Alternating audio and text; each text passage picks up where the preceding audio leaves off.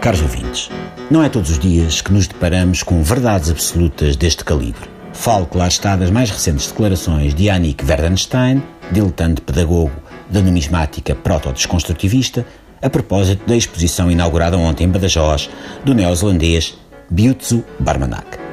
Apanhado de surpresa à saída do pequeno casebre, que divide com as suas duas mulheres um ganso e três casais de galos do mato, em Azaredos de Constança, na Califórnia, Yannick não podia ter sido mais veemente na avaliação a frio que fez acerca da materialização cubista que caracteriza a jovem mas profícua obra de Barmanac. Questionado em particular sobre o quadro inacabado cujo título, quando voltares passa na mercearia e traz guardanapos, remete de imediato para a corrente distópica metalinguística de que Barmanac é pregador confesso, Yannick Verdenstein não foi esparso em palavras. Disse o mestre pedagogo, enquanto afastava as câmaras dos paparazzi com dois gaitos secos de oliveira e um ramo de buganvílias, que a referida aguarela de Bitsu Barmanac está para o século XXI, como a escultura A Madonna Enxovalhada de Zéfios Montalbán está para a década de 70.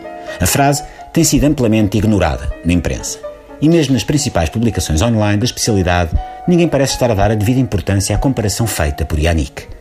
Comparação que concretiza, no fundo, a maior demonstração de lucidez analítica feita por um pragmático estruturalista no período pós-guerra. Qual guerra? Ninguém sabe ao certo. Mas a intuição é o GPS dos estudiosos. Para bom entendedor, a referência não só basta, como é mais do que suficiente. Adiante, pois. Dizia eu que existe um tal blackout nos mídia no que respeita à avaliação proferida por Yannick Verdenstein, exceção feita às publicações Casas de Campo e Decorações Estivais e à revista Ola que dedicam respectivamente uma nota de rodapé e um destacável por picotado ao evento. Não fosse a desmedida atenção que as considerações de Yannick suscitaram no passado e o silêncio estaria a par do concretizado a propósito dos protestos dos índios Sioux em Norte Dakota contra o oleoduto Standing Rock. Posto o périplo informativo a que o numismático foi sujeito em dias de antanho, torna-se incompreensível a mordaça.